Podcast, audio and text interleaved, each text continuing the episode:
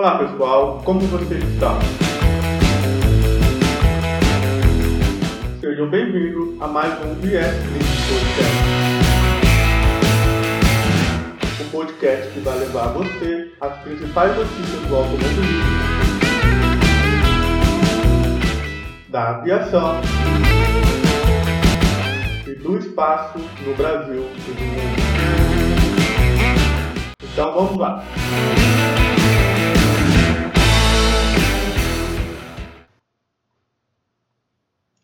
Olá pessoal, primeiramente nesse podcast eu gostaria de agradecer muito a presença de todos vocês.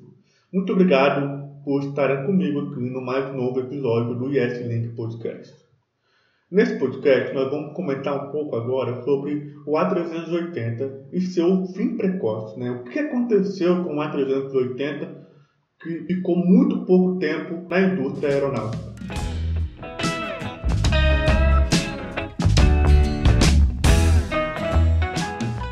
Pessoal, gostaria de iniciar esse podcast com a notícia, né? Primeiramente, antes de partir para a análise. Então, o último avião Airbus A380 de numeração 272 decolou no dia 17 de março de 2021, onde fez a sua estreia no céu de Toulouse, na França. Mas antes disso, as primeiras atividades desse A380 fora do galpão de fabricação da Airbus foi a realização dos testes em solo, né? verificar as principais funcionalidades do avião, entender que não houve nenhum problema na sua fabricação, antes de realizar sua primeira decolagem rumo à fábrica da Airbus em Hamburgo, na Alemanha. Nessa fábrica da Airbus em, em Hamburgo, na Alemanha, o último Airbus A380 será pintado com a pintura dos moldes da Emirates e será entregue para a companhia apenas em meados de 2022.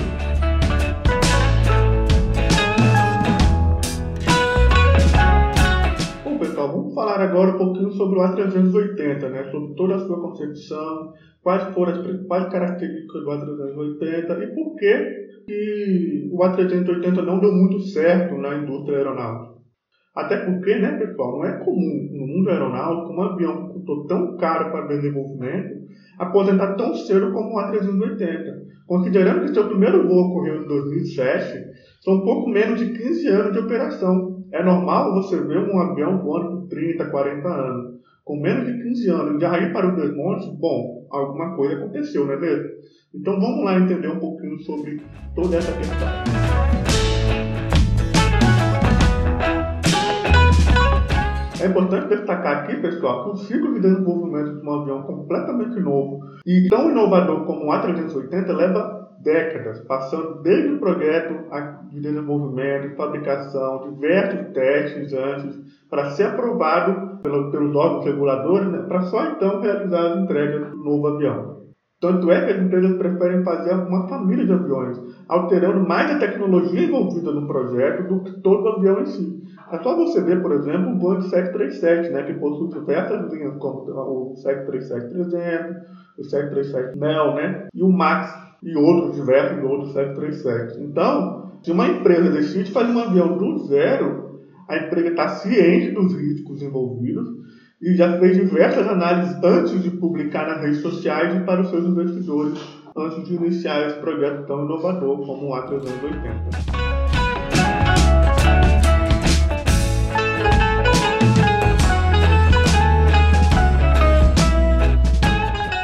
pessoal, vamos entender um pouco agora o que é o A380, né? Vamos ver quais as principais características dele, né? O gigante avião A380 então foi fabricado pela empresa europeia, da Airbus, e era uma promessa para dar novos inícios para a aviação mundial e mudar todas as rotas das companhias aéreas, né, pelo longo alcance que esse avião poderia ser. O projeto do Airbus A380 foi iniciado no início dos anos 2000 sendo o primeiro voo comercial realizado em outubro de 2007. O projeto do Airbus A380 movimentou cerca de 20 bilhões de dólares para ser idealizado. E desde o início da sua produção até o ano de 2021 foram entregues apenas 234 aviões. Olha só para você ver, né? E por que será que foi entregue tão pouco aviões assim? E por causa disso, né, pessoal, com apenas essa pequena quantidade de aviões entregues, ficou claro para a Airbus e para os seus representantes né, que não vale a pena continuar com o projeto do Airbus A380, então foi desligado do projeto do Airbus, terminou sua fabricação agora esse ano. Esse avião veio como parte de uma corrida tecnológica entre as gigantes do setor, principalmente né, entre a Airbus e a Boeing. Né? O fato de o desenvolvimento de um projeto ser novo e levar décadas, a necessidade de fabricação dessas novas aeronaves vem de um estudo aprofundado da necessidade futura do ramo aeronáutico, ou seja, que naquela época, lá no início dos anos 2000, eles precisavam estudar com muita profundidade quais seriam as necessidades futuras para o ramo aeronáutico. Dessa forma, pessoal, quando você olha para o início dos anos 2000, algumas dessas futuras necessidades que a Airbus encontrou foram Primeiro, o aumento do transporte de passageiros. Para eles, naquela época, esse aumento não era acompanhado com o crescimento do aeroporto e assim poderiam ficar saturados. Então, a necessidade de um avião grande.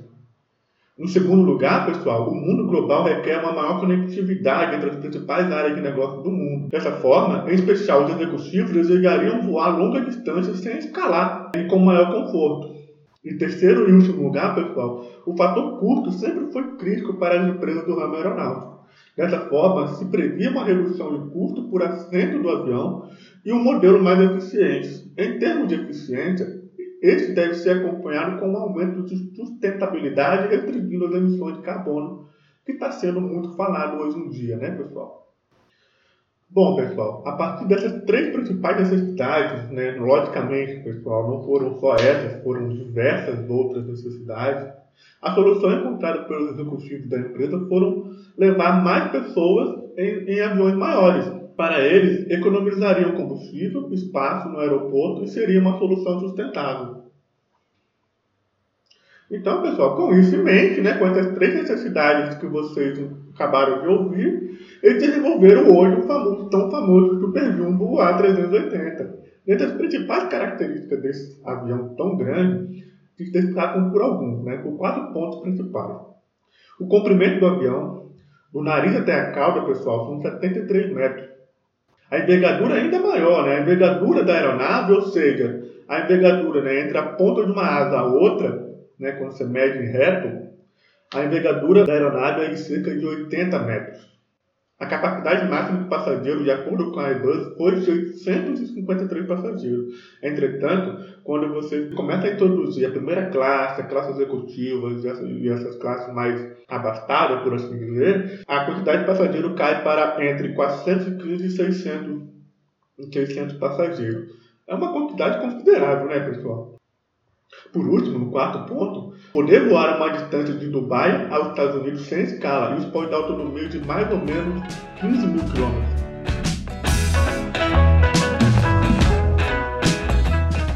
Uma coisa, pessoal, muito comum na aviação, também na área espacial, é a questão da validação do seu projeto. Né? Quando você vê as necessidades iniciais de um projeto e você cumpre com essas necessidades, você está validando o seu projeto.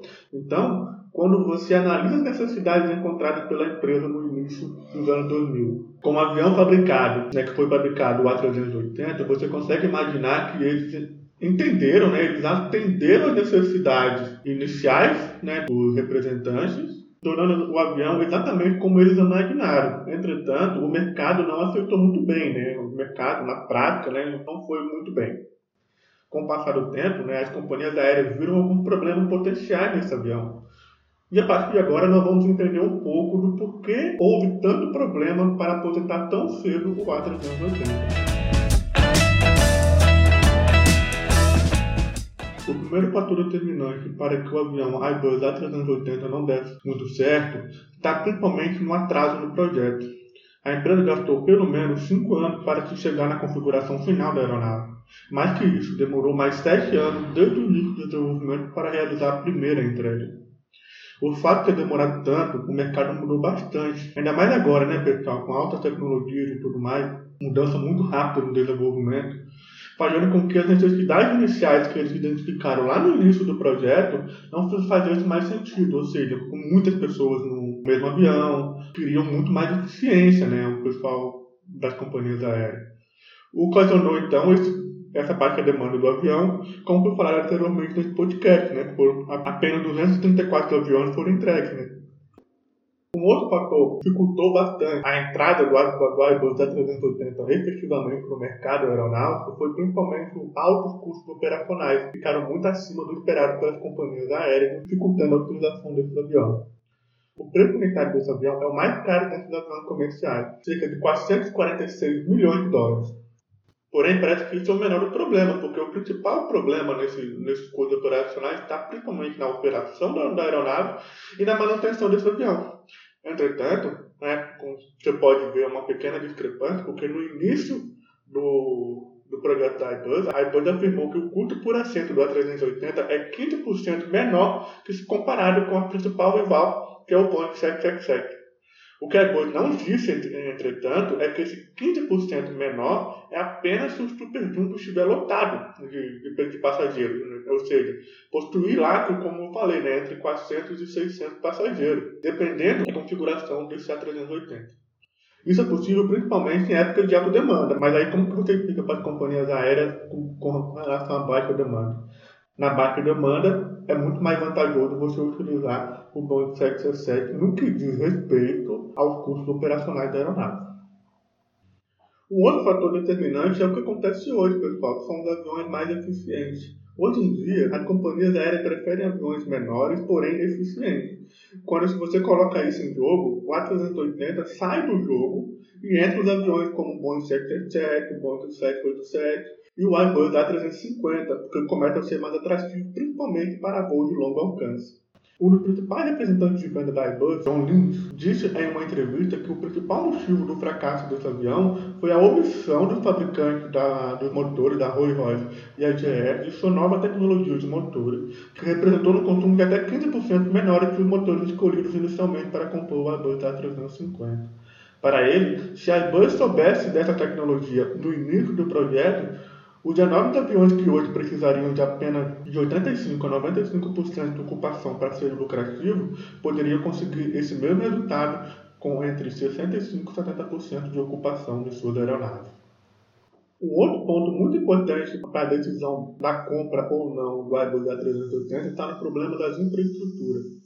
É um problema caro nos aviões grandes, né? principalmente o A380 como um avião tão grande como ele, né, a infraestrutura do aeroporto tornou uma questão muito complicada, porque precisa de uma pista ainda muito maior do que existe na maioria dos aeroportos existentes. Dos 198 aeroportos existentes hoje em dia no Brasil, o A380 consegue operar em apenas 15 aeroportos. Além disso, toda a logística de pouso e decolagem do aeroporto fica também muito comprometida, porque com um avião muito grande, o pouso e decolagem dessas aeronaves ela atrapalha toda a logística do aeroporto.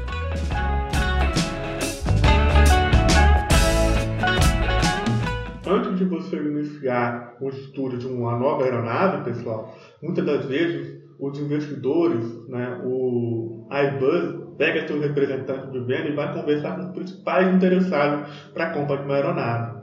E, e, isso é uma questão mais de mercado mesmo, né? Então eles, eles precisam entender o que, que, o mercado quer, quais são os seus principais clientes, vão atrás deles e buscam por, por, pelas necessidades principais.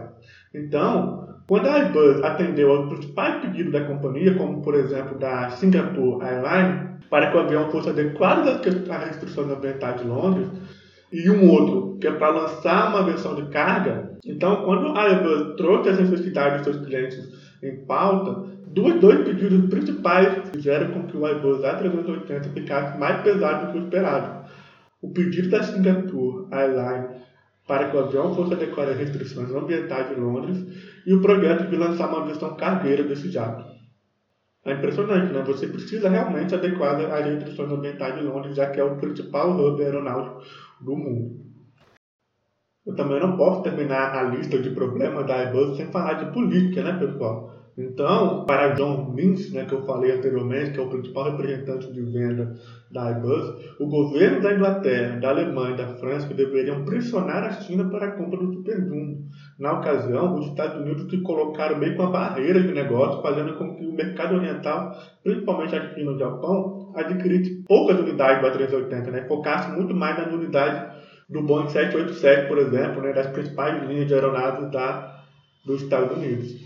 E isso foi o problema, principalmente, né, que Se o Airbus conseguisse vender para a China o que eles queriam, ao invés de vender mais ou menos 5 unidades para a companhia chinesa, eles conseguiriam ter capacidade para vender mais de 100 unidades. Então, isso também foi um outro fator, foi um fator bem determinante para que a Airbus desistisse do projeto.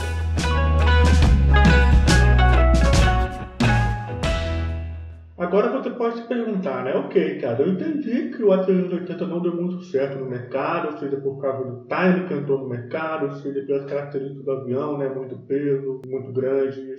Mas uma dúvida, esse Super Jumbo pode virar cargueiro? Se ele consegue carregar até 612 passageiros, significa que ele consegue carregar muita carga? Se ele consegue carregar até 612 passageiros, significa que ele pode carregar muita carga, certo? Mais ou menos, pessoal. Vamos dar os fatos aqui, beleza?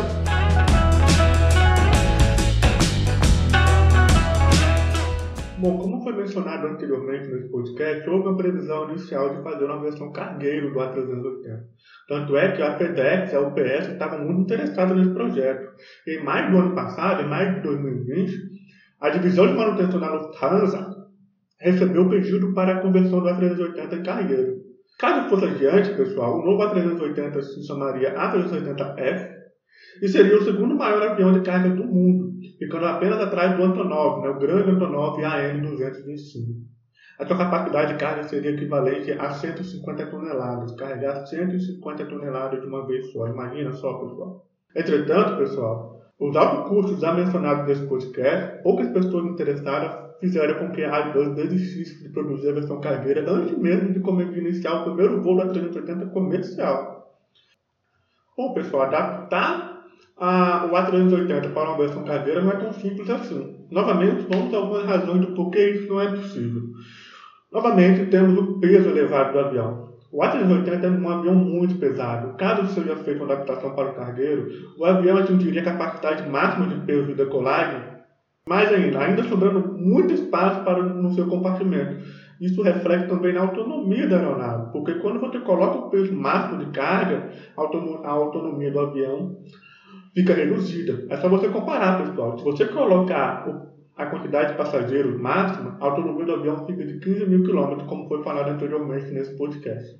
Porém, quando você vai para uma versão cargueira, essa autonomia fica de 10 mil quilômetros. Isso é uma diminuição substancial, diminuindo consideravelmente as rotas que poderiam ser servidas pelo avião, reduzindo então, né, fazendo uma, um efeito cascata, reduzindo então o interesse das companhias aéreas no avião cargueiro do A380. Além disso, pessoal, o avião A380 possui um porão de carga e dois andares para passageiros. Porém, essa configuração impede que você introduza uma carga muito grande dentro do avião. Isso faz com que o embarque e desembarque do avião do A380F, no caso, né, caso existisse, seja mais lenta, o que pode aumentar o custo de operação, já que mais tempo em solo, mais dinheiro precisa gastar por diária da aeronave.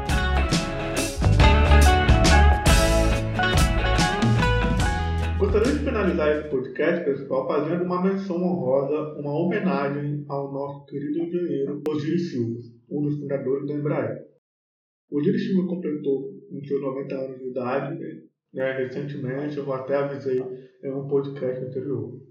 Para homenagear esse brasileiro, né, esse engenheiro, por todos os seus feitos pela aviação brasileira, a Embraer pintou uma parede de 115 metros quadrados no principal complexo da companhia, uma linda homenagem ao, ao Silva. Essa homenagem destaca o Osiris Silva no centro e o avião Bandeirantes, um, avião, um dos aviões iniciais da fabricante de aeronave. Não só isso, pessoal, esse complexo, antes de era chamado de Unidade Faria Lima, agora se chama Unidade Osiris Silva. A homenagem também não para por aí. A Embraer também lançou um curta-metragem de animação chamado O Voo do Impossível, no qual conta a trajetória do Osiris Silva rumo à conquista do céu brasileiro. Por fim, pessoal, não menos importante, Osiris Silva recebeu a medalha de Guggenheim, sendo o primeiro brasileiro a receber essa medalha. Essa medalha premia as principais pessoas que tiveram uma conquista notável no campo aeronáutico. Esta revelação ocorreu recentemente em um comunicado do Instituto Americano de Aeronáutica e Astronáutica, o AIA. E as homenagens não param por aí, pessoal. Ele também recebeu o título de doutor honoris causa nas mãos do reitor do Instituto Tecnológico de Aeronáutica, o ITA. Para vocês terem uma ideia da dimensão desse título, apenas duas pessoas até hoje receberam esse título. O Santos Dumont, o pai da aviação, e o Marechal Cassimiro Montenegro, o criador do Bom,